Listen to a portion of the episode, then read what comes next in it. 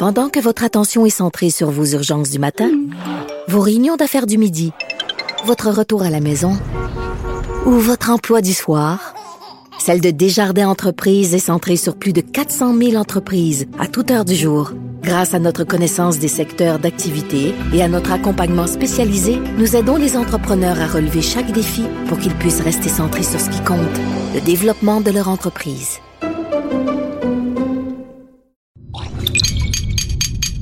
Cube Radio. Elles n'ont pas la langue dans leur poche. Elles disent ce qu'elles pensent sans détour. Une heure de remise en question et de réflexion. Geneviève Peterson. Vanessa Destinée. Les effrontés.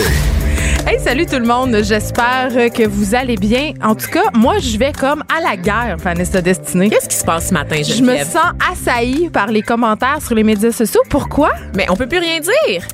Ben exactement. J'ai recommencé à chroniquer euh, activement depuis une semaine. Il faut dire que la chronique me manquait, donc j'ai maintenant un blog sur le Journal de Montréal et le Journal de Québec. Je suis vraiment contente euh, de retrouver les lecteurs. Évidemment, c'est un gros bassin euh, de gens euh, qui nous lisent, donc c'est toujours très très le fun. Puis quand on chronique, on devient un petit peu accro à ça, à cette espèce de réaction à chaud. Tu sais, tu le vois vraiment en temps réel, ce que les gens pensent de toi, ce que les gens pensent de, ton texte. Mais, mais, mais, mais, mais, ça a quand même un double tranchant. Euh, tu sais, t'as dit à la blague, Vanessa, on ne peut plus rien dire. Puis j'entends souvent ce discours-là venant des gens, entre guillemets, de la droite. Et là, je suis pas en train de dire que je suis à gauche. Là, on est dans des catégorisations euh, un peu grossières, mais j'entends souvent euh, des personnes, euh, des médias ou pas, dire on peut plus parler de poids, on peut plus parler d'identité nationale, sans que ça vire à la censure. On, on parle évidemment, je fais allusion notamment à Canada ou à toutes les choses comme ça qui se sont déroulées cette année qui ont fait crier à la censure certaines personnes. Et j'ai envie de dire ce matin que cette censure-là, Vanessa, elle va dans les deux sens. Comment ça? Mais parce que les gens qui se plaignent qui peuvent plus rien dire là, ils ne sont pas plus tolérants que les gens de la gauche aux opinions qui diffèrent de la leur. Ah oui! C'est-à-dire, euh, écoute, euh, mes trois billets, OK? Le premier billet, c'était... euh, en fait, j'expliquais pourquoi je croyais que le voile islamique n'était pas toujours une oppression. Euh, j'expliquais, euh, puis on a reçu d'ailleurs quelqu'un à l'émission qui est venu très bien nous en parler, que dans certains cas, c'était un choix. Euh, même si c'est un choix induit par la culture, évidemment, c'est clair, on s'en sort pas de ça. Puis, évidemment, on parle de la situation au Québec, hein? On parle pas de la situation en Algérie. En musulmanie, tu veux dire? On parle pas de ça. Dans On- les dictatures ou les régimes autoritaires? on parle pas d'une situation en Arabie Saoudite où les femmes n'ont pas le droit de conduire. On parle pas non plus d'une burqa, tu sais, un tchadar. On parle d'un voile. Un- Dans un pays démocratique ça, où un tout le monde a des droits égaux. C'est ça. Et là, je disais, Ah, dans ma chronique, d'accord. je disais dans ma chronique que euh, je croyais pas en fait que d'obliger euh, ces femmes-là à enlever leur voile, c'était les libérer, tu sais, parce que répondre à de l'obligation par de l'obligation, je trouve ça un petit peu bizarre. Bref, ce premier texte a déclenché euh, vraiment une tollée de commentaires haineux. Euh, les gens étaient pas d'accord. Ils ont le droit de pas être d'accord. Ça, ça moi là, je, je trouve que le débat c'est sain. Puis je trouve qu'on n'est pas toujours obligé d'être d'accord hein, pour pas plugger le nom d'une émission d'une collègue ici. Euh, le deuxième, euh, mon deuxième article, c'était sur la garde partagée. Je l'ai souvent dit à ce micro-là euh, que je m'étais séparée puis que c'était un échec familial, mais que pour moi, la garde partagée, j'y avais trouvé des avantages. Donc, encore une Et on fois. en a discuté avec des experts aussi. Oui. Donc, c'est pas juste une grosse opinion que tu bases sur rien. Il y a des choses quand même, il y a des discours pour appuyer ce que tu avances. Et ce que j'aime de ton point de vue en général, Geneviève, c'est que tu te bases quand même sur des connaissances, sur des études et tu vulgarises la Ben chose. oui, puis en même temps, le propre de la chronique, c'est donner une opinion. Puis une opinion, à la base, c'est personnel. Et bien sûr, dans une chronique, tu peux pas couvrir tous les angles en 500 mots. Et évidemment, euh, dans cette chronique-là, où, je- où je disais, je vantais en fait les avantages de la garde partagée, euh, je je parlais pas des enfants. C'est sûr que pour les enfants, changer de maison, c'est pas l'idéal. Et moi, je suis un- une, une enfant de parents séparés. Je viens d'un divorce qui est horrible. Donc, je suis quand même à même de, de comprendre la réalité que les enfants vivent quand, quand, les, quand les parents se séparent. Parce voilà. que je pense que le premier degré de lecture de beaucoup de gens, c'est de penser que tu avais fait des enfants pour mieux te séparer après. Oui, mais c'est ça. Puis, tu sais, j'ai envie qu'on parle des commentaires parce que je disais en début d'émission que moi, j'ai pas de problème avec le débat, même que je trouve ça sain. J'aime ça beaucoup discuter avec des gens qui sont pas d'accord avec moi. Mais quand sur les médias sociaux, euh, vous êtes tenté d'aller écrire des choses sur la vie personnelle des gens, euh, de hâter euh, des choses sur mes enfants, de me dire que j'aurais dû me faire avorter, que je suis une mère de merde, que j'aurais pas dû avoir d'enfant, ben pensez que vous peut- peut-être vous devriez euh, vous garder une petite gêne puis évidemment vous seriez pas game de me le dire d'en face. Donc voilà, et hier on parlait euh, Mais c'est très hypocrite euh, par rapport à la garde partagée quand on sait que les Québécois en général, Ben, c'est sont la divorcés. province. Ben oui, c'est la province où les gens là, se séparent le plus. Donc cette espèce d'idéal qu'on nous vend là, de famille nucléaire, je suis pas mal sûre que si on regardait dans notre propre cours, euh, on serait un peu gêné. en même temps, euh, je C'est pense pas que de faire la morale aux autres. je pense que c'est quand on met le doigt sur des sujets qui sont sensibles que ça crée de la réaction. Puis évidemment, quand on chronique, c'est un peu ça qu'on essaie de faire. Dans ma troisième chronique, je parlais d'un truc qu'on a abordé à l'émission, une étude, en fait, des études euh, qui ont avancé que dans les couples hétérosexuels, il y avait seulement 65 des femmes qui avaient des orgasmes à toutes les relations sexuelles contre 95 des hommes. Et là, je me basais. C'est ce que les chercheurs appellent le fossé orgasmique. en fait. Exactement. Mais, mais c'est ça. Donc, mes trois premières chroniques ont déclenché quand même un tollé euh, de commentaires assez haineux, assez violents. Euh, je m'y attendais, mais pas tant que ça. Et je m'étais dit, ah, je n'irai pas lire les commentaires. Ça va être ma nouvelle façon d'aborder la chronique. Évidemment, je suis pas capable.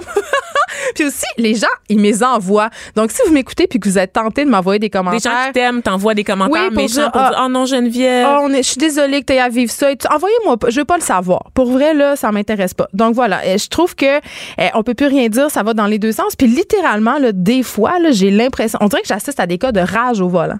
Tu sais, je me sens comme ça. C'est comme si je me sentais dans un cas de rage au volant. Je me dis, la personne, ça va pas bien dans sa vie. Elle capote à matin. Je, je sais pas qu'est-ce qui se passe dans sa vie, mais elle se défoule clairement sur quelqu'un sur les médias sociaux. Ben, Donc, pain voilà. des jeux, vraiment. C'est Ouais, comme si on était dans une arène de cirque, là, puis les gens lançaient des tomates, puis ils invectivaient la foule. tu Mais oui, puis j'aimerais ça juste, tu sais, puis je comprends que ça vient avec le métier, tu sais, c'est-à-dire euh, C'est une exécution en public Quand- maintenant. mais quand tu chroniques, faut que tu t'attendes à manger des coups. T'en donnes, faut que tu vas en recevoir. Ça, ça j'ai pas de problème. Même que moi, j'aime ça un peu là. Je suis une personne qui est pugnace. tu sais, T'es C'est-à-dire. t'es masochiste? Non, Ah, j'aime la j'aime la confrontation. J'aime euh, ça me dérange pas de brasser un peu la cage. J'aime ça. Je suis faite comme ça. C'est pour ça que je fais ce métier là. Mais quand on arrive dans les commentaires qui attaquent personnellement euh, ma vie privée, mes enfants, mon chum ou qui euh, sont carrément euh, violents, tu sais qu'on- quand on me menace de viol ou qu'on me dit tu mériterais une claque sa gueule, tu mériterais de te faire envoyer dans un avion en Arabie Saoudite, ben moi là je débarque.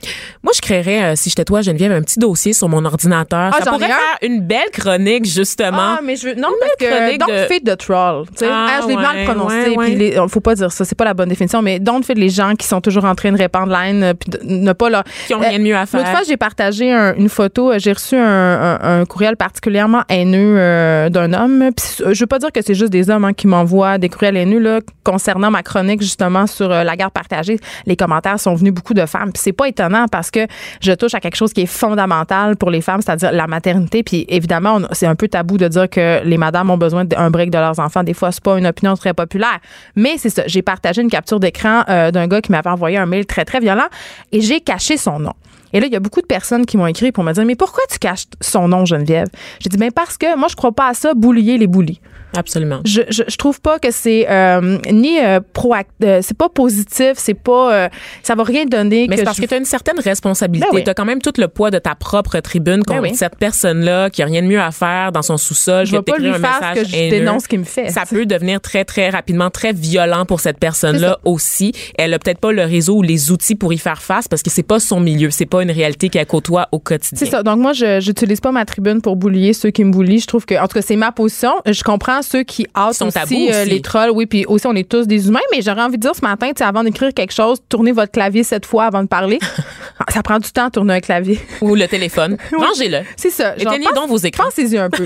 puis pensez aussi, est-ce que je dirais, puis est-ce- si c'était ma sœur, j'aimerais tout ça que quelqu'un parle de même? J'aimerais, tu sais, parce que aussi un, un truc qu'on oublie souvent, c'est que nous, euh, les chroniqueurs, les personnalités publiques, en guillemets, on a des familles, on a des enfants. Moi, ma mère, quand elle lit ça, elle est dévastée. Là. Pensez à ça. Tu sais, si c'était votre sœur, si c'était votre mère, si c'était votre frère. Pensez-y un peu. Donc, voilà. Hein? C'est une bonne chose. Je pense pas qu'on a réglé le sort des trolls ce matin. Non, mais pas vraiment. Ça m'a fait mais, du bien d'en ouais, parler. ouais, absolument. Euh, un truc qui a attiré mon attention, euh, le gala de la disque a créé un Félix autochtone, Vanessa. Et là, euh, ma première réaction, ça- je pense qu'elle est poche. C'est de dire, ben là, OK, pourquoi pas un Félix euh, haïtien, un Félix chinois, un Félix japonais? C'est une bonne affaire.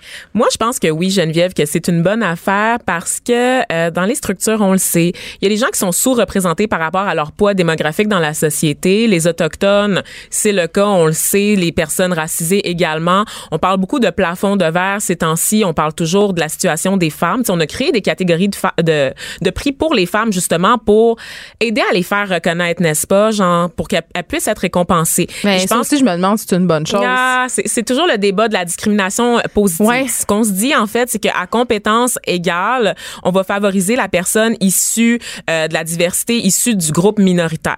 Dans le cas des remises de prix, c'est que à un moment donné, il y a un enjeu de représentation.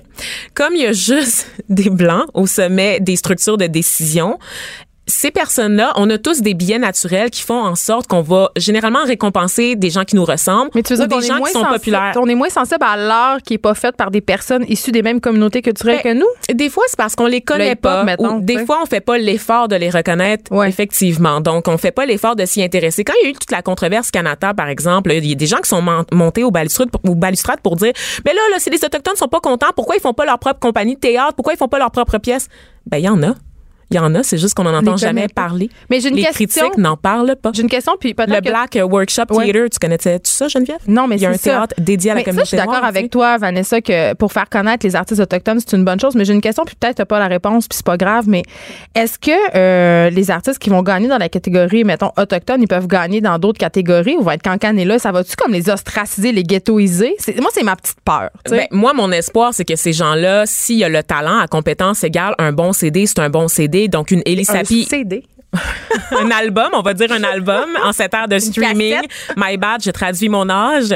Et donc, je pense que euh, à compétence égale, donc c'est ça. Si on a un bon album, j'espère qu'une personne autochtone peut se retrouver comme auteur, compositeur de l'année, comme disque de l'année, disque ayant été le plus vendu. Mais on va pas se leurrer. On est loin d'être là. Moi, j'entends pas des, des artistes autochtones jouer euh, sur Rythme FM ou sur Rouge Mais FM. moi, je connais juste Elisapi euh, Isaac, puis je pense que je sais pas, je suis Ou pas la Samian. seule de ma Ben, Samian, je sais à peine c'est qui, là. Je sais que c'est un slammer. genre. Ouais, Ben, un c'est- rappeur pas peu. clair. Tu sais, je connais son nom, mais je connais pas nécessairement son œuvre. Oui, les Cachetines aussi, Florent Volant. Donc, mais on a de- des bons artistes. On a Esther Penel, par exemple, qui est une artiste autochtone euh, qui nous vient de l'Ontario. Moi, euh, je dois t'admettre, là, Geneviève, que j'en connaissais pas beaucoup des artistes Ben non. autochtones, mais je les ai découverts euh, par l'entremise du festival Nikamotan de Montré- Montréal, qui est un événement en fait qui fait des ponts entre des artistes québécois et des artistes autochtones. C'est présenté dans le cadre de- du festival autochtone, euh, donc euh, durant l'été à Montréal. Il y a toujours un show euh, en- gratuit en plein air pour nous permettre de découvrir des artistes autochtones. Et quand on en découvre, on se rend compte que la musique est bonne. C'est pas juste la musique folklorique, là. Ben non, C'est ça. ça. Puis ces artistes-là, s'ils ont la chance de jouer, de remporter des prix, éventuellement, ils peuvent monter dans la hiérarchie, rejoindre les structures décisionnelles, puis Ah, ils vont peut-être aller à la voix. Ah, ça serait-tu capoté, rien qu'un peu? J'aimerais ça. Ça serait on aimerait ça. On, on serait rendu là quand même. Mais je me demande, euh, Vanessa, euh, est-ce que ça a été bien recueilli, euh, accueilli, pardon, cette nouvelle-là dans les communautés autochtones? Est-ce qu'il y a eu des réactions ou? Ben, en général, oui, c'est bien reçu. Je veux dire, c'est une, une question de est-ce que les, les ventes d'albums d'artistes autochtones vont augmenter si on crée ce, ce prix-là? Ben oui. Je- euh, peut-être que oui, peut-être que non. En cette ère de streaming, encore une fois, on le rappelle, peut-être que ça va avoir zéro impact. Mais on s'entend que c'est une question de statement. C'est un- une question symbolique. Les Autochtones, les Premières Nations, c'est un peuple fondateur. Moi, je regarde du côté, du côté des Juno Awards. C'est pour ça qu'il n'y a pas de catégorie haïtienne, justement, de catégorie Exactement. japonaise, de Exactement. catégorie On, là. espérait que les artistes issus de la diversité puissent être nommés au même titre que les artistes blancs et pas juste dans la catégorie musique du monde parce que ça aussi c'est un réflexe qu'on a beaucoup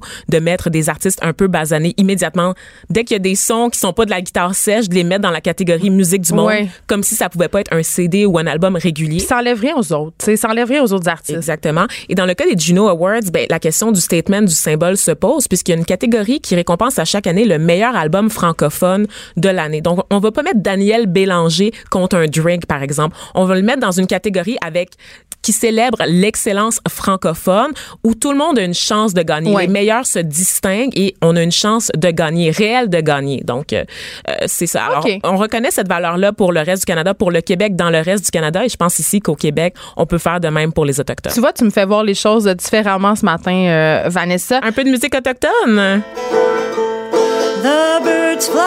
Je te parlais d'Esther Penel tout à l'heure. Ben Écoute ça.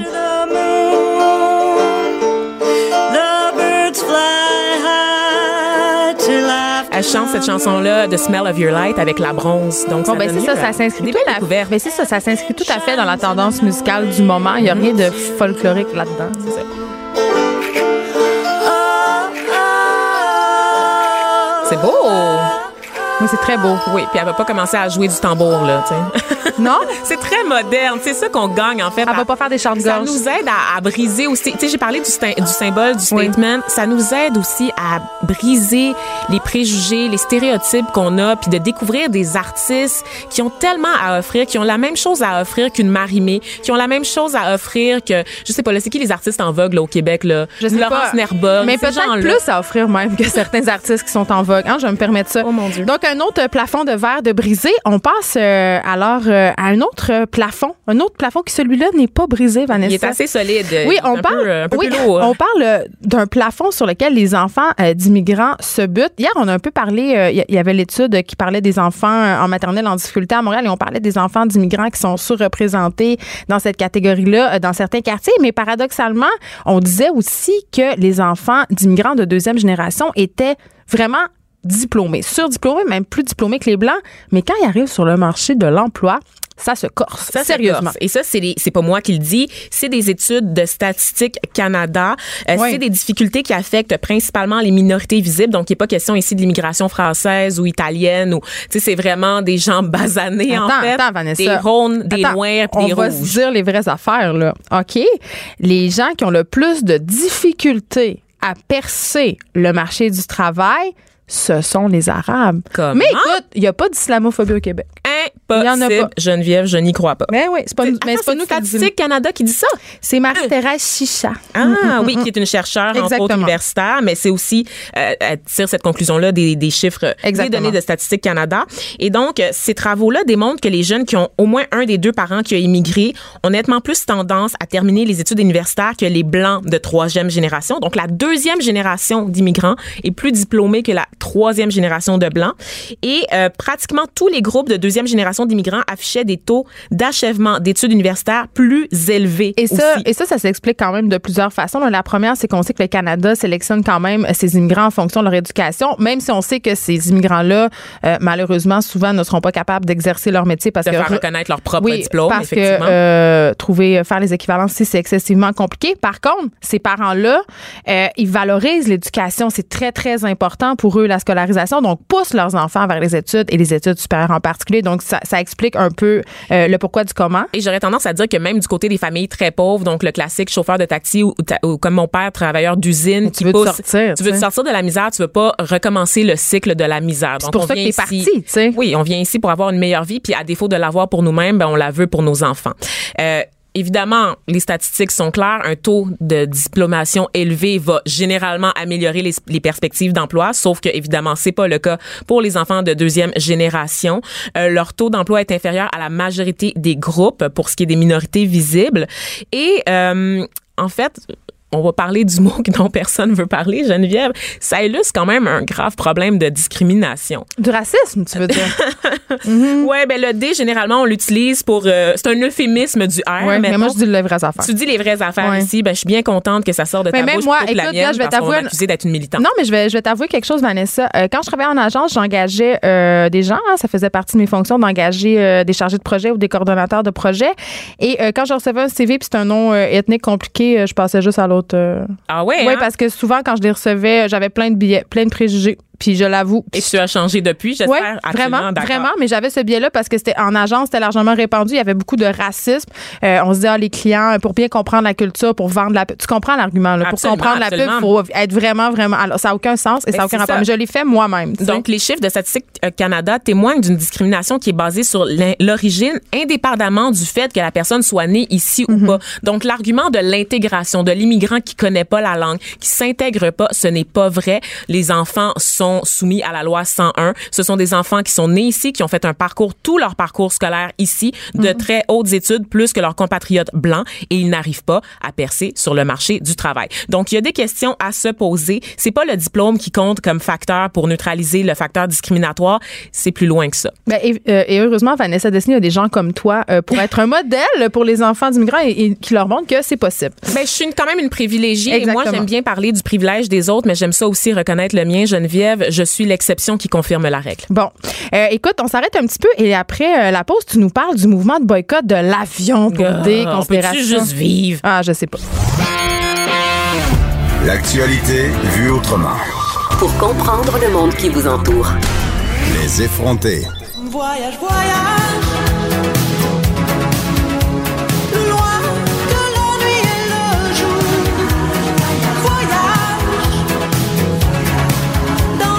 On est désolé de vous avoir mis ce verre d'oreille en tête. Là, je dans on va la la chanter. depuis 8 heures ce matin, Non, mais on va la plus. chanter toute la journée, Vanessa, Bien parce que cette chanson-là, c'est ça qu'elle fait. Elle te rentre dans la tête.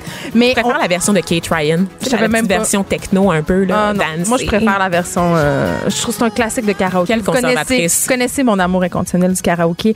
Mais Vanessa, on parle de voyage. Euh, Est-ce que tu vas voyager cette année? Ben écoute, euh, si ça se calme en Haïti, euh, j'aimerais bien voyager pendant la semaine de Pâques. Je t'en parlais pour aller voir ma famille là, euh, du côté maternel, faire un petit voyage, renouer avec mes racines sur la terre de mes ancêtres. Peut-être me permettre un petit voyage pendant l'été aussi. Donc, Deux voyages en avion? oh mon Dieu, je vais là- devoir euh, m'auto-flageller Ben, pour ça, Geneviève. Faire ça. pénitence, dormir sur un sac de jute par terre. Un tapis de clou, je dirais. Ah oui. Parce que là, c'est ça. Les ayatollahs de l'écologie euh, nous disent que voyager, c'est mal. Et que que la- mes amis de l'UCAM. Oui, que l'avion, euh, c'est excessivement polluant. Et je dois dire, c'est vrai, ils ont raison, tu sais. Puis d'ailleurs, c'était très drôle dans toute euh, cette histoire de Pâques, là, cet automne, quand des artistes sont sortis. C'est le pacte. Ouais, c'est ça. Je- je le pacte qu'on n'a pas signé parce qu'on se sentait trop mal d'être tellement contradictoire. Il y a eu un pacte qui, qui a été signé, j'ai pas du tout entendu parler de. Mais ça m'a fait beaucoup rire. Euh, ben, évidemment, tout le monde a des contradictions, puis c'est clair que euh, le pacte, euh, ça disait pas d'être parfait, ça disait d'aider à la mesure de ses moyens, puis de faire les gestes qui, Ah, C'était pour nous. l'affaire des vedettes. C'est ça, exact. Hey, mon Dieu, Les Vanessa. vedettes qui habitent toutes en banlieue, là, puis se sont déplacées euh, en automobile En pour Hummer. faire en Hummer pour venir faire la conférence de presse annonçant la mise en place. ça. Mais ce c'est surtout, c'est surtout les vedettes qui, qui nous qui polluent notre fille d'Instagram avec tous les voyages euh, qu'elle se tape euh, tout le temps. Puis moi aussi j'aime ça voyager. euh, puis cette année je voyagerai pas. Puis Mais ça, ça fait longtemps que t'as pas voyagé, Geneviève Peterson. ouais, c'est parce que je mets tout mon argent dans mes REER. c'est ça qui se passe. On avait-tu vraiment besoin de ce commentaire-là? Oh, je pense pas qu'on avait besoin de dire on en a-tu vraiment besoin? Mais ce On que je pas, sais, c'est une bonne ce que je sais, c'est que j'ai pas de REER parce que j'ai peut-être un peu trop voyagé Ou dans ma vingtaine. vêtements à Ah voyager. non, moi j'ai quand même euh, mon dernier voyage en fait c'était en Inde. Donc euh, Avec les étranges? Oui, avec les gens qui les, les épices? les races, c'est ça. Ah oui. Euh, mais c'est ça. Donc, c'est c'est mal vu voyager maintenant, puis c'est vu beaucoup pour des raisons écologiques. Puis j'ai envie de dire, euh, tu sais, on est bien prête à faire toutes sortes d'affaires pour l'écologie, tu sais, composter, recycler, moins acheter de vêtements. C'est-à-dire aller porter ceux qu'on a chez Renaissance pour en acheter d'autres puis se donner bonne conscience. Mais les vrais sacrifices, ceux qui exigent qu'on remette en question notre mode de vie, ceux qui font qu'on aurait moins de fun, tu sais, que ça serait plus plate notre vie, on n'est pas vraiment prêt à les faire. Tu sais, on- eh, On n'est pas vraiment prêt à les faire, mais pourtant, il y a beaucoup d'initiatives, Geneviève, qui voient le jour, qui essaient de nous aider à devenir des meilleurs humains. ou C'est plate. C'est plate. Ben oui, je sais bien. Ça, la plus récente initiative en, sens, en ce sens-là, euh, c'est un manifeste, Stay Underground, un manifeste français, Geneviève. Ah, avec Ben un oui, titre anglais. Bien sûr. Puis elle, ironie en français, Ouais. s'il vous plaît. En français, en français, s'il vous plaît. On peut l'entendre. Mon imitation est comme me- de PKP est meilleure que celle de Sonia Benezra. Tu trouves pas? Non. D'accord. C'est la dernière fois que je te demande ton avis sur quelque chose. D'accord. Je- quelle humiliation. Et donc, euh, il y a un manifeste qui circule sur les réseaux sociaux, un peu comme le pacte ici au Québec, qui invite les gens à renoncer au privilège de prendre l'avion. Et là, je veux vraiment te lire des extraits de ce manifeste parce que c'est très français, c'est très franchouillard dans je la aux pendant que tu fais ça? C'est très utopique. On parle de l'espèce humaine, scénario de non-retour, donc vraiment un langage un peu catastrophe. Il est minuit moins une. Oui, tu connais la fameuse horloge hein, que les scientifiques avancent à chaque année puis il est toujours minuit moins une. Je suis tellement tannée. On est tanné. Mais t'es là à minuit et cinq, on en finisse. une heure? Mais oui, alors euh, on, on va quand même, on va pas se leurrer, Geneviève. C'est un constat que les scientifiques abordent On effectivement. calate la fin du monde. Oui, oui, on est en train de foncer dans un mur, c'est vrai, il faut pas se, il faut pas se mentir. Et euh, ce mur-là, euh, il se rapproche entre autres à cause de notre consommation, notre production de CO2 au niveau mondial. Oui, mais en même temps, Vanessa, est-ce que c'est pas mieux de frapper ce mur-là à Bora Bora qu'à Montréal? hein? Je sais pas. Tant qu'à me tuer, j'aimerais mieux que ça soit sur le bord d'une plage paradisiaque. Ouais, mais t'as pas comme une petite culpabilité pour les gens qui, eux, ont jamais la chance de voyager puis qui payent un peu le prix euh, de ton privilège? Non. Ah non, d'accord. OK, ouais, t'es ce genre d'humain. Ouais. Pour les autres humains qui nous écoutent, ben sachez que les transports en général sont responsables de 20% des émissions de CO2 au niveau mondial. Évidemment, en réduisant notre utilisation des, des transports, c'est de réduire cette quantité. C'est c'est l'étape à faire en fait pour limiter le réchauffement climatique. On le sait avec toutes les conférences mondiales, on a des cibles à atteindre. Les pays ont des cibles à atteindre. Visiblement, notre pays refuse d'atteindre les cibles. Le Canada, ça va pas bien. On est une espèce de de- d'état voyou dans Hey, l'environnement. je peux te dire quelque chose de. Avec la Chine et les États-Unis? Je vais te dire un truc vraiment poche, mais tu sais, je parlais de mon dernier voyage en Inde euh, que j'ai fait, je pense, ça fait quatre ans, tu sais, que j'ai pas voyagé en avion. Tu sais, là, maintenant, j'explore mon pays. Je suis rendue nationaliste. Est-ce que c'est parce que c'est des enfants puis ça coûte cher de voyager Non, avec des euh, enfants? non, parce que j'y allais sans eux, parce que tout le monde sait que le moins que je passe de temps que mes enfants, le mieux c'est. Ah ben oui, C'est une blague. Mais en fait, quand j'étais en Inde, j'ai eu quand même un dur constat euh, écologique, c'est-à-dire que là-bas, évidemment, euh, l'environnement c'est pas vraiment au cœur des préoccupations parce que c'est un pays en développement, tu sais. Euh, et sur l'heure du souper, tout le monde cuisine avec du charbon, tout le monde jette ses déchets dans la rue, puis je me disais, hey, je peux bien composter sur le plateau là.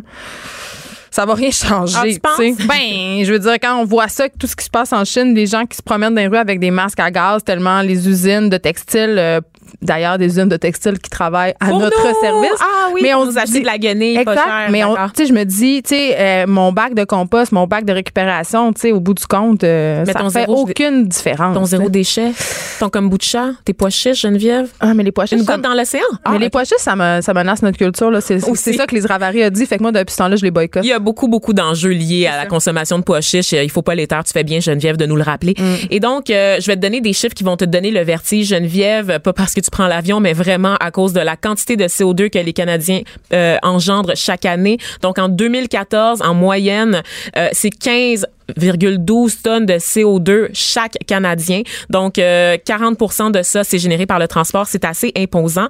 Et donc, euh, la solution pour certains, comme je le disais, c'est de de rétablir les distances que l'avion a abolies. En fait, on, on dit ça carrément dans le manifeste. C'est à la mode d'acheter, n'est-ce pas, des crédits carbone. non, mais ça, c'est euh, pas s'acheter de la bonne conscience. moi, je trouve que c'est les nouvelles indulgences un peu. Là. Ben, un dans l'Église catholique, là, ce qu'on faisait Oui. à l'époque, là, je sais pas, la, Quand la tu commettais un péché, t'achetais un coupon puis t'allais plus au paradis. ouais, t'achetais un coupon à grand prix. C'était comme un, comment on appelle ça dans les campings, là, un deux, un deux pour un, là, tu sais, l'espèce de jeu où t'achètes des coupons puis tu peux gagner des petits statuts, là, c'est même affaire. Même pas besoin d'être shamé par le prêtre là, dans un petit Non. cubicule. T'achètes ta liberté, t'achètes ta bonne conscience, tu t'en vas au paradis cher, c'est réglé, puis le Vatican croule sur l'or. Fait qu'on peut voyager tout en s'en sacrant. Absolument. Donc, C'est extraordinaire. pas, c'est pas vraiment un geste. On va se le dire, c'est vraiment pour s'acheter bonne conscience. C'est une goutte d'eau dans l'océan. Mais qu'est-ce que ça fait, les Faut- crédits carbone, Les mettons? crédits carbone, en fait, ça compense. C'est qu'on va investir, par exemple, dans On des initiatives. des arbres? Ouais, on va investir dans des initiatives vertes pour réduire l'empreinte écologique qu'on fait en voyageant. Méchant, t'as pas le droit de rire. Qu'on fait en voyageant. Quand même, Geneviève, je pense que en tant que pays riche, sachant que les Canadiens en général, les Occidentaux produisent plus qu'une personne indienne durant toute sa vie en une année. Ah, c'est vrai, On fait que mon préjugé, il est- il est pas. euh, Non. les Indiens sont pas en train de nous précipiter dans Non, la fin c'est pas de leur faute. On, est- on va les tuer. Euh, ouais, c'est ça. On n'a pas fini d'exploiter là, les pays du Sud. Là, ils payent pour à peu près toutes nos folies. Euh, et donc, Geneviève, je pense que quand même, on a un rôle à jouer dans la lutte contre les réchauffements climatiques. Je pense qu'il faut pas lever le nez sur les initiatives individuelles. Mais mon problème avec des, des gestes comme ça, comme ce manifeste, comme les crédits carbone, c'est que justement, ça met trop l'accent sur les individus en dédouanant les, gouvernements ben oui. et les compagnies aériennes qui sont des voyous, on va se le dire. Quand est-ce que tu entends parler d'une compagnie J'aime ça aérienne? tu traites les gens de voyous. Ah, j'adore ça aussi. Les gens sont tous des voyous. Les vous gens êtes sont des tous voyous, compagnies aériennes qui, vous, qui nous Je vous déteste, OK? Non, moi, je vous aime un peu. Ah, Mais donnez-moi des billets C'est le gratuits. pire service à la clientèle. On est, des- on est genre des esclaves de ces compagnies-là. Ah, le gouvernement n'arrive pas. Des, ouais, vraiment. là. Puis ça, Air Transat Des en de liste qui me gosse vraiment parce qu'elle arrête pas de donner des billets à des influenceurs puis pas à moi. Donnez-vous le go. Donnez-moi un billet puis je, je vais y aller. Ma joke de François Legault à Oui, Transat. Ok, mais tu l'as pas euh, souligné. ouais, Deuxième ignoré. humiliation en un segment, c'est c'est dur Oui, pour mon ego bon. ce matin. C'était très bon. D'accord. Mais bref, tout ça pour dire que euh, je pense, Geneviève, qu'il faut cesser de dédouaner les compagnies aériennes, les gouvernements d'initiatives qui peuvent réellement faire la différence. Mais c'est comme si tout était dans les mains des citoyens. oui, alors qu'on n'a pas tant de pouvoir que ça. Mais notre seul Mais on est pouvoir, c'est le pouvoir d'achat. Mais on est prétentieux quand même. On aime ça se gargariser puis de se dire en se couchant le soir, ah, je suis celui qui a fait la différence. À Ah. vous, Geneviève. Il y a quand même Moi, quelque quand chose. je me couche le soir, c'est pas ça comme je dis. Je dis, j'ai la chance d'animer avec Vanessa Destinée chaque oh, soir. t'es chaque cute. soir. Non, mais, Mais aussi, je magasine en ligne. Tu parlais d'influenceurs, là, justement, Ouais. sur les réseaux sociaux. On se gargarise de ça. Des gens qui mettent en scène leur ça. conscience environnementale pour se faire du capital de sympathie, Mais eux, ils contribuent à cette culture du voyage, là, parce que là, maintenant, mettons, si je regarde ma fille là, de 11-12 ans, là, euh, tu sais, elle me dit, euh, maman, parce qu'elle voit euh, toutes les Marina Bastarache de ce monde, Elisabeth Rioux et ces filles-là, euh, Lisanne Nadeau, qui est à ce moment en Asie. Fait que ça devient un life goal, là, carrément pour elle. Ça devient un mode de vie, le voyage. Tu sais, travailler. On voit de plus en plus de gens qui travaillent six mois pendant l'année puis voyagent l'autre six mois. Tu sais, c'est la culture du loisir à son paroxysme. Absolument. Mais il reste que, bon, on, on voit pas les dessous de tout ça, évidemment, de ces On influenceurs. voit quand même leur dessus beaucoup aux influenceurs. D'accord, on, on va parler du, des poum poum, des, des fouines, des influenceuses. Non, on non. fait ça beaucoup à cette émission-là, hein, quand même. On se tanne pas. On, On fait du slut C'est shaming. C'est ça qui se passe. On s'assume dans nos contradictions, n'est-ce pas, Geneviève? Oui. Mais donc, euh, moi, je pense qu'il y a quand même une question de privilège aussi qui est reliée à toute cette oui. question-là. Parce que il y a des gens vraiment, là, qui, des discours culpabilisants comme ça, ça concerne des gens qui ont les moyens de se payer un voyage à la base. Ouais. ceux qui vivent déjà bien. Et là, je lisais des extraits du manifeste, comme je te disais, c'est très drôle. On dit, voyageons plus près de chez nous. Ici est un ailleurs comme un autre. Si nous voulons aller plus loin, prenons le temps d'y aller lentement, à vélo, en voilier ou à pied. En Mais- voilier. Mais Vanessa, mais Très accessible, le voilier tu à ris, mais, tous. tu ris, mais je terminerai là-dessus, mais tu sais, au lieu de voir ça comme un grand sacrifice de moins voyager en avion, parce que moi, je trouve ça correct de quand même se le permettre une fois de temps en temps, mais explorons notre pays, pour vrai. Explorons notre problème. Il y a des destinations absolument incroyables. Les plages sur la côte nord, là, sont juste incroyablement belles, puis personne sait ça. Donc, tu sais, on peut faire comme, oui, c'est vrai que l'eau est froide, mais bon. L'argument d'être conséquent aussi, parce que quand on dit, par exemple, qu'on consomme local, parce qu'un kiwi de la Nouvelle-Zélande vendu au Canada, ça paraît fou en termes de transport, mais c'est vrai que ça, ça vaut pas la peine de tout gâcher en prenant l'avion pour partir en vacances une fois par année à Punta Cana, tu sais.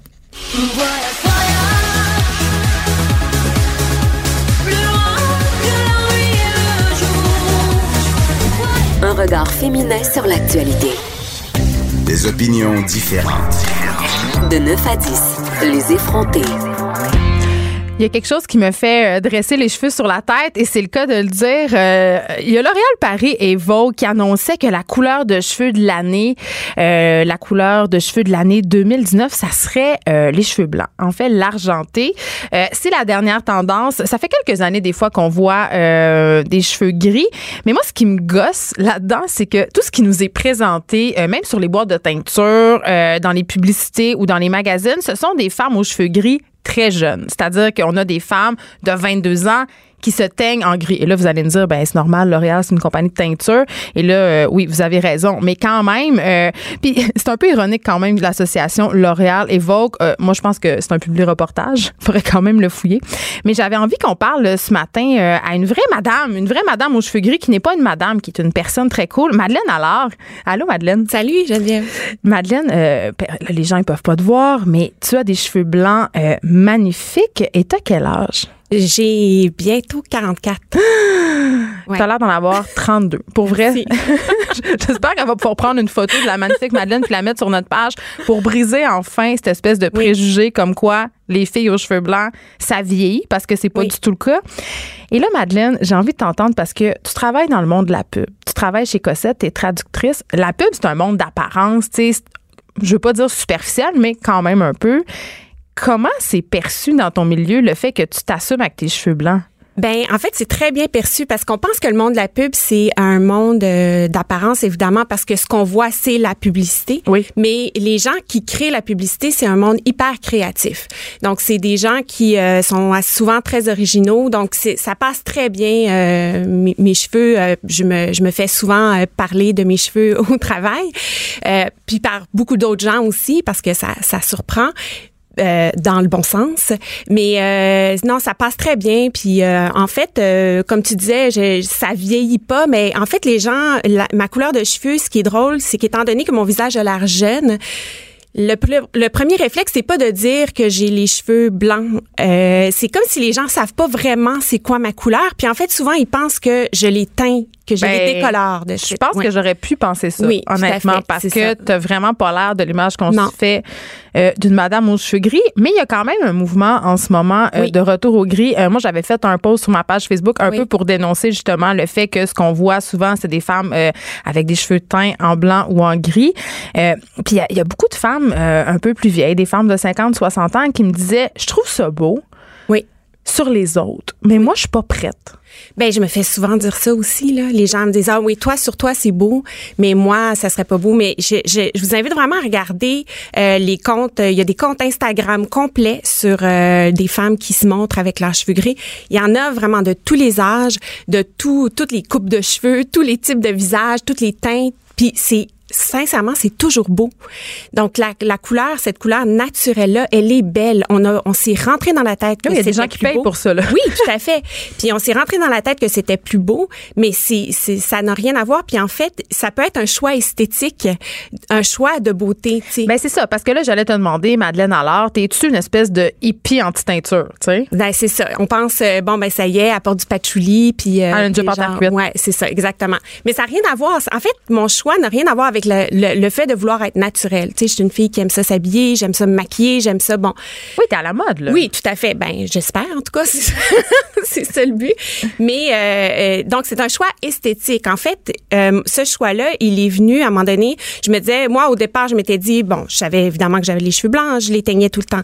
Je savais que j'en avais beaucoup. tout le temps. Oui, avant. Combien- ça, parce mais que là, ça fait combien de deux temps? ans. Mon Dieu, je les teignais à, à toutes les trois semaines, là. Hey, Quand bon. on a autant de cheveux blancs que ça, c'est, c'est très exigeant. Donc, jusqu'à il y a deux ans et demi, je les teignais. Il y a des euh, femmes qui parlent d'esclavage. oui, ben c'est c'est exigeant, c'est exigeant. Il faut rentrer ça dans la routine. Mais honnêtement, c'est pas ça qui m'a fait balancer euh, du, du- qui m'a fait prendre cette décision-là. C'est pas le fait de devoir me teindre les cheveux. Le déclic, c'est vraiment fait quand j'ai j'ai vu ça comme un choix esthétique, comme euh, une- un choix de beauté. Un Je me- fashion statement, quelque part? un fashion statement ou plutôt, euh, je dirais plutôt comme, euh, euh, je me suis dit, pourquoi je me permettrais pas cette beauté-là? Tu sais, je m'étais dit au départ, je vais attendre que mon visage corresponde à mes cheveux. Donc, tu sais, comme, je vais Fait attendre toi aussi, t'étais pognée dans ce oui, préjugé-là. ben, absolument, tout à fait. Donc, je m'étais dit, ben oui, à un moment donné, je vais arrêter, mais quand je vais avoir un visage qui correspond à l'image que je me faisais d'une femme aux cheveux gris. Puis à un moment donné, j'ai dit, mais pourquoi je fais pas l'inverse? Pourquoi je me permets pas d'avoir les cheveux gris avec ce visage-là qui est jeune? Puis finalement, le contraste, esthétiquement, je- il est intéressant, tu sais.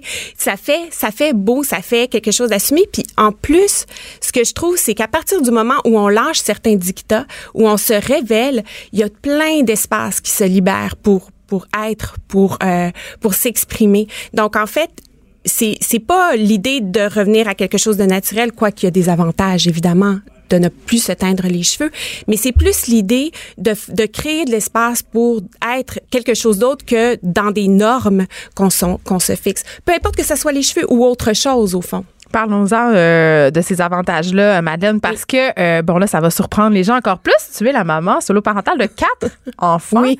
Donc, euh, et tu travailles dans un milieu très exigeant, le monde Oui. des agences, donc Oui. tu n'as pas beaucoup de temps à toi. Oui. Donc, évidemment, ne pas avoir à se rendre chez le coiffeur toutes les trois semaines, c'est une chose, mais parlons un peu du côté financier de la teinture. Oui. Est-ce que tu as déjà calculé combien d'argent tu sauvais en, pas, en, en- en allant pas justement te teindre? Ben, j'allais pas chez le coiffeur. Ah, tu te le faisais maison? je me le faisais maison. Granole. OK. Je sais pas si c'était c'était bien du peroxyde, fait que pas sûr que c'était granole. Oh! en tout cas, c'est économique. Oui, c'était plus économique. Donc, j'allais pas chez le coiffeur. Puis en fait, ce qui est drôle, c'est que maintenant, je vais plus chez le coiffeur que je me. Non, parce que Pourquoi? je- ben parce que je les entretiens, tu sais. OK, euh, comment on entretient ça, un cheveu? euh, ben, on- en fait, on peut ne pas les entretenir. Là, ça peut être euh, laissé. Mais moi, tu sais, j'utilise des shamp- shampoings bleus pour leur donner une belle teinte euh, plus. Tu veux pas avoir les cheveux jaunes. Non, je veux pas que ça jaunisse. Je veux que ça reste argenté. Euh, L'année passée, j'ai décidé de faire ce qu'on appelle un toner, fait que ça a donné vraiment encore là plus une teinte argentée. C'est quelque chose qui part euh, au lavage, mais bon, sur, tu comme. Puis, puis pendant que je- j'étais en transition, j'étais euh, chez le coiffeur à tous les deux mois pour couper mes cheveux, pour les entretenir, pour que ma coupe soit belle, pour que je me sente bien. Puis en fait, j'ai plus de fun maintenant que j'en avais. Terminons justement en parlant euh, du fun puis aussi du, du dictat justement que les Oui. femmes euh, on se fait imposer puis qu'on s'impose aussi euh, à nous-mêmes. Évidemment, on vit dans une culture où la jeunesse est vraiment perçue comme quelque chose d'important. C'est une qualité fondamentale. Est-ce que tu as l'impression d'être délivrée? Euh, j'ai, comme je parlais, je parlais d'espace tout à l'heure. J'ai l'impression qu'il y a plus d'espace. J'ai l'impression délivrer. Je sais pas si j'utiliserais ce terme-là, mais en tout cas, j'ai l'impression d'être dans un, un- quelque chose de plus créatif. J'ai l'impression d'être euh, d'être plus moi-même en fait. Faut voir aussi l'Instagram de Sophie Fontanelle, qui est une romancière française qui a les cheveux gris, puis qui parle beaucoup de beauté, qui parle beaucoup de ces choses-là. Toutes celles qui qui osent pas faire le pas pourraient euh, pourraient en bénéficier. Merci, euh, Madeleine Allard. On l'a pas souligné, mais tu es aussi autrice en plus de tout ça, en plus d'être une coureuse, mère de quatre enfants, de travailler en agence. Tu as publié en 2016 Quand le corps cède chez Hamac. Je vous invite à le lire, tout le monde. C'est assez bon. Merci. Merci. Geneviève Peterson. Vanessa Destinée. Elle manie aussi bien le stylo que le micro. Jusqu'à 10 heures. Les effrontés. Un sujet euh, croustillant. Vous savez que j'aime ça euh, parfois euh, explorer des avenues euh, un peu scandaleuses. Et là, euh, c'est pas nécessairement qu'il va y avoir des scandales, mais j'avais envie qu'on explore ce matin le marché euh, de la vente de maison parce que je vous ai un peu parlé que je vendais ma maison et que j'étais dans ce processus-là. Mais il y a tout un espèce de pan de ce milieu-là qu'on connaît pas. C'est le marché des maisons de luxe. Et euh, pour nous en parler, on a en studio euh, Émilie Berthelet, qui est une courtière immobilière. Bonjour, Émilie. Bonjour Geneviève. Et là, je vais te laisser prononcer toi-même le nom de la compagnie pour laquelle tu officies, parce qu'il y a des très mots, puis c'est compliqué, fait que je vais pas me fourrer. Alors, je travaille pour Engel and Volkers. Euh, puisque c'est allemand, c'est Engel. La majorité des gens disent Engel and Volkers, mais il faut prononcer le V comme un F. Merci de m'avoir instruite euh, un peu d'allemand. Évidemment, cette compagnie-là, c'est une compagnie qui est mondiale. C'est une compagnie qui s'intéresse principalement au marché des maisons de luxe. Toi, avant, euh, puis là, je vais révéler euh, que tu me, c'est toi qui, en fait, qui as vendu mon duplex et c'est à toi que j'ai acheté ma maison. Exactement. Donc, euh, on se connaît comme ça et tu as décidé de, moi, je dirais, passer du côté obscur de la force, si on veut, mais euh, de passer dans le monde du euh, marché de la maison de luxe. C'est quoi la, pourquoi tu as décidé de faire ce saut-là, premièrement? Mais en fait, ce que j'aimais beaucoup dans mon métier, c'était vraiment l'accompagnement et le service aux gens et j'adorais euh, la philosophie de cette agence-là. Je ne dis pas que notre agence est meilleure que toutes les autres, mais j'aimais beaucoup la façon dont euh, les propriétaires présentaient ça. Donc vraiment un service qui est exclusif, un service qui est vraiment basé sur les compétences euh, et sur la passion. Puis en même temps, euh, on va pas se compter de part. Est-ce que c'est pas plus intéressant de vendre des maisons multimillionnaires que de vendre des duplex à Rosemont? Euh, ben, avec le marché actuel, c'est encore drôle parce que les duplex à Rosemont sont pratiquement rendus des maisons C'est vrai. Ouais. Euh, ben, c'est sûr qu'il y a un côté esthétique qui est plus intéressant. Euh, c'est des plus beaux produits euh, parfois, pas toujours. Et pépip, comment ça, pas toujours? C'est Ben, pas des maisons super design, des maisons d'architectes, parce que si je me fie à ton compte Instagram, ce que tu partages, puis je vous invite les gens à la suivre, Émilie, parce que c'est pour vrai, là, moi j'appelle ça de la house porn. Pour vrai. Wow, merci. Non, mais c'est vrai, parce que les intérieurs de ces maisons-là sont absolument fabuleux, là. Euh, c'est certain qu'il y en a beaucoup, qu'on voit beaucoup de choses euh, uniques, des idées de design. les architectes et les constructeurs essaient toujours d'innover.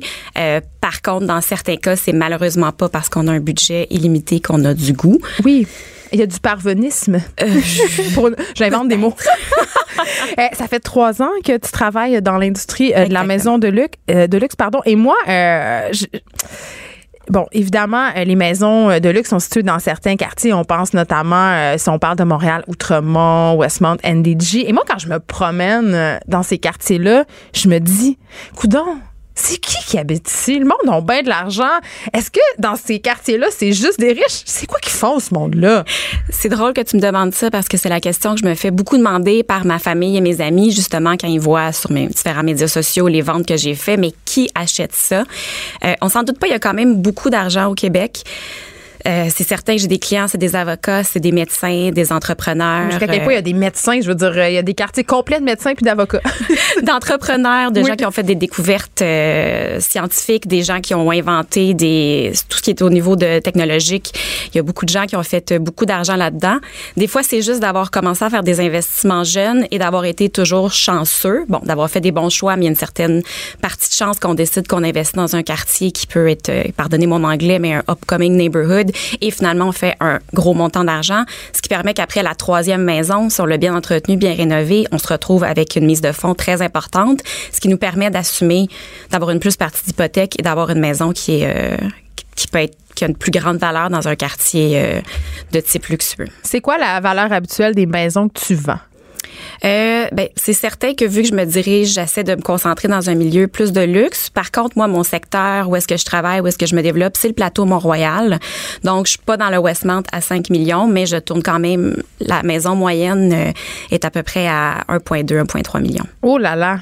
Puis est-ce que ça vaut ça? Euh, ben c'est certain que je me spécialise dans Montréal, donc je voudrais pas parler pour euh, l'extérieur des régions, mais des gens partant, le terrain, juste le, le- la terre sur laquelle est assise la propriété vaut extrêmement cher, dû au fait qu'on est dans Montréal et tout. Euh, on est dans un marché de vendeurs en ce moment. Le marché a complètement explosé. On est en train de rattraper Vancouver et Toronto. C'est assez incroyable. Donc, c'est sûr qu'en ce moment, il y a une flambée des prix, mais pour le restant du Canada, on est encore très abordable. C'est le condo euh, le plus cher vendu à Montréal l'année passée. À combien il a été vendu? À 7,9 millions Oui, de dollars. Et la maison la plus chère? 27 millions. Oui, et cette maison-là est à Westmount. Oui, tout à fait. Toi, ta plus grosse transaction immobilière euh, s'élève à combien? Euh, 2,1 millions. Hum, et ça, tu fais combien de commissions là-dessus, Émilie? Euh, je fais je- une commission qui est juste pour toutes les heures que j'ai mis sur cette transaction. Mais c'est des grosses commissions, évidemment. Est-ce que ça fait partie de l'attrait euh, du marché de la maison de luxe? Mais c'est certain que c'est attrayant. On pense, c'est sûr que je fais plus d'argent. C'est un- c'est une commission qui est en pourcentage, donc c'est certain que je vais faire un peu plus d'argent pour une maison à 2 millions que pour un bungalow à 200 000. Par contre, les investissements qui sont rattachés à ça et en temps et en argent sont beaucoup plus importants. Ben c'est ça, parce que toi comme agente, euh, est-ce que, tu sais, c'est quoi la différence justement quand tu travailles avec ce type de clientèle-là? Est-ce qu'ils ont des demandes précises? Est-ce qu'ils ont des excentricités? Bien, c'est sûr que les clients avec qui je travaille sont euh, assez, sont pas difficiles, mais ils ont quand même des exigences que certains ils savent exactement combien ils vont me rémunérer euh, à la fin. Donc, euh, ils s'attendent à ce que je réponde immédiatement en tout temps, que En je connaisse de quoi je parle en tout temps. La nuit? Ben, j'ai déjà eu des textes la nuit, j'ai beaucoup de courriels la nuit. Mais tu réponds pas, tu réponds? Ça dépend, non, pas toujours, mais euh, c'est sûr que mes clients s'attendent à ce que je sois présente, à ce que je sois disponible. Mon service, je, je suis consciente que c'est un service pour lequel les gens déboursent, puis on s'attend aussi à ce que je connaisse, que j'aie des réponses rapidement, que je puisse leur donner des conseils rapidement. Ça va vite. Ces gens-là, souvent, travaillent beaucoup. Donc, euh, puis il y a aussi tous les investissements marketing que je dois faire. qui sont différents du marché de la maison normale, par exemple? Ben c'est certain qu'on s'attend, il faut que je fasse un marketing qui est encore plus exceptionnel, qui est encore plus grandiose. Euh, par exemple, cette semaine, je vais mettre une, une propriété qui est en vente à 1,7 million, mais je l'ai fait stager. Il y a des services justement d'une professionnelle de la mise en valeur qui, que j'ai employé. C'est moi qui débourse. Ça, c'est elle qui fait cuire la tarte aux pommes, là? Euh, ouais, C'est plus que ça. c'est pas mal plus que ça. Mais parce que c'est vraiment important pour cette clientèle-là de pouvoir rentrer dans un intérieur qui est design, qui est épuré. qui est décoré au goût du jour, qui donne envie, qui fait rêver. Euh, photo professionnelle, vidéo professionnelle, euh, publicité et postale, parce que oui, ça fonctionne encore. Ah oui? Oui. Et moi, ça fait juste me gosser quand je reçois un flyers de courtier dans ma boîte aux lettres. Mais pour vrai, ça fonctionne encore. C'est assez incroyable le nombre d'appels que je reçois par rapport à ça. Donc, chaque maison, euh, les médias sociaux, c'est tous des coûts qui sont assez importants. Émilie, euh, t'habites le plateau Mont-Royal. Oui. Tu conduis une BMW. Ah oui, tu sais ça? Oui, quand on te voit, tu as des sacs à main de marque, et je ne suis pas insensible aux sacs à main de marque, bien évidemment, mais est-ce que tu as une certaine pression justement à paraître, euh, je dirais pas riche, mais aisée, parce que tu t'adresses à une clientèle euh, qui est haut de gamme? Mais c'est sûr qu'il y a une espèce de pression inconsciente qui nous tu pousse arrives en à Kia Rondo, là, comme moi. Ben, qui nous pousse à peut-être à vouloir, euh, on doit avoir l'air de réussir, c'est certain, là, dégager une certaine image qui est en accord avec cette image-là. Par contre, euh, j'aurais beau avoir une Birkin, si je, à chaque fois que j'ouvre la bouche, c'est stupide. Si je connais pas mes chiffres, si je connais pas les maisons qui sont en vente, si je suis incapable de des conseils, un, un tant soit peu fiscaux, ça fera pas le, ça marchera pas du tout là. Parle-nous un peu euh, des trucs de risque que tu as vus dans les maisons. Euh, ben, c'est certain que des fois, on derrière les façades, on se doute pas nécessairement de ce qu'il y a. J'ai déjà vendu une maison euh, sur le plateau Mont-Royal, façade historique. En fait, il y avait un ascenseur privé qui partait du garage puis qui traversait toute la maison pour monter jusque sur la mezzanine. Donc, Une un- excentricité. ben oui, quand tu veux pas monter des marches, c'est que t'es rendu à, à un autre niveau. Puis il y a aussi, euh, y a- dans ces maisons-là, évidemment, il y a des objets de valeur. Euh, comment tu fais pour euh, te prémunir contre, évidemment, le vol, mais aussi euh, une engeance qui est vraiment poche quand on fait des visites de maison, les WRE? Ben, c'est certain que dans un certain niveau de maison, euh, les gens vont déjà arriver, les acheteurs, avec leur courtier, car autant il y a un courtier pour vendre la maison, mais il y a un courtier qui va procéder à l'achat. Les gens qui ont les moyens d'acheter ces maisons-là ont rarement le temps, donc ils ont besoin de quelqu'un qui prend le processus en charge. Donc, moi, quand j'ai des acheteurs, c'est certain que je les filtre. Je ne commence pas à magasiner avec personne qui ne m'a pas amené une préapprobation bancaire. Et pour certaines propriétés, j'ai dû demander que ce soit aux personnes sans courtier ou au courtier de me prouver que les gens avaient la capacité financière de l'acheter avant même qu'ils rentrent dans la maison. Oui, parce que sinon, ça devient une espèce de, de, Ça- de musée de curiosité. Ben, ça peut devenir un cirque, surtout si des fois il y a de plus en plus de pages euh, Facebook ou autres qui parlent des belles maisons à Montréal. ça maisons de personnes connues aussi. Des fois, je trouve ça un peu dommage. Ça allait qu'un peu dans les médias, un tel vend sa maison de 4 millions et là, euh, euh, ça que partout les photos de son intérieur. Si tu vends, euh, ça a dû t'arriver de vendre une maison à une personnalité connue. Est-ce que c'est différent? Est-ce qu'on a un, un certain souci de confidentialité? Comment tu fais pour protéger ces gens-là? Mais en fait, euh, de mon agence, c'est déjà très, très, très poussé. C'est un service qui est discret. C'est exclusif et discret pour protéger l'intimité des gens, que ce soit des personnes des médias ou des personnes, euh, des gens d'affaires qui sont connus. Euh, oui, ça m'est arrivé. Personnellement, je vois pas le point, moi, de... J'ai d'autres choses à raconter que ça, que été de discuter de ça. Donc, euh, j'essaie vraiment de garder leur intimité. Puis je pense qu'ils m'en sont euh, reconnaissants. là. Je n'irai pas dire avec qui je travaille ou où est-ce qu'ils habitent. Non, tu nous le diras pas? Non, je vous le dirai pas. Émilie Berthelet, je peux pas m'empêcher, puisque tu es là, de te poser des petites questions. Euh, c'est quoi les prochains quartiers hot à Montréal? Qu'est-ce que, où est-ce qu'on devrait acheter? Là, tu parlais tantôt des quartiers avec un fort potentiel de revente. Euh, si moi, je vais acheter une propriété en ce moment, si je viens de vendre la mienne, par exemple, Par exemple. où, où je regarde? Euh, c'est certain qu'il y a eu un gros boom dans Saint-Henri. Donc, en ce moment, je vois que Pointe-Saint-Charles euh, prend beaucoup de valeur, devient très intéressant par sa proximité du centre-ville, par sa proximité avec tous les services. C'est certain que les quartiers où est-ce qu'on retrouve, où est-ce qu'il y a une proximité avec des transports en commun. euh, Mais c'est moins le cas, justement, dans Saint-Henri. puis dans- Moi, j'ai l'impression que c'est loin, tu sais. Ah, c'est pas si loin que ça. C'est juste l'autre côté du canal. Ben là, justement, c'est loin, tu sais. Mais c'est certain que les, les, les principaux lopins de terre sont tous déjà pris, puis on peut plus construire. Donc, c'est sûr qu'on se rabat. Euh, L'Ouest a pris énormément de valeur Oui. à travers les années. Là, je pense que c'est le tour de l'Est. On commence à voir dans des secteurs qui avant étaient... euh, entre gros guillemets, peu recommandables, des, euh, des, des entrepreneurs prendre des duplex. Oui, mais c'est parce que les gens ils n'ont pas le moyen de payer. Je veux dire, on peut pas. euh, euh, La propriété en ce moment à Montréal, je veux dire, c'est de plus en plus inaccessible. Il y a une flambée des prix incroyable. Je pense aux gens qui, comme moi, ont des enfants à loger. Euh, moi, ça me prend carrément un 7,5. Je veux dire, c'est devenu indécent. Les prix là, des condos à vendre à 500 000 qui sont des condos assez basiques, tu sais.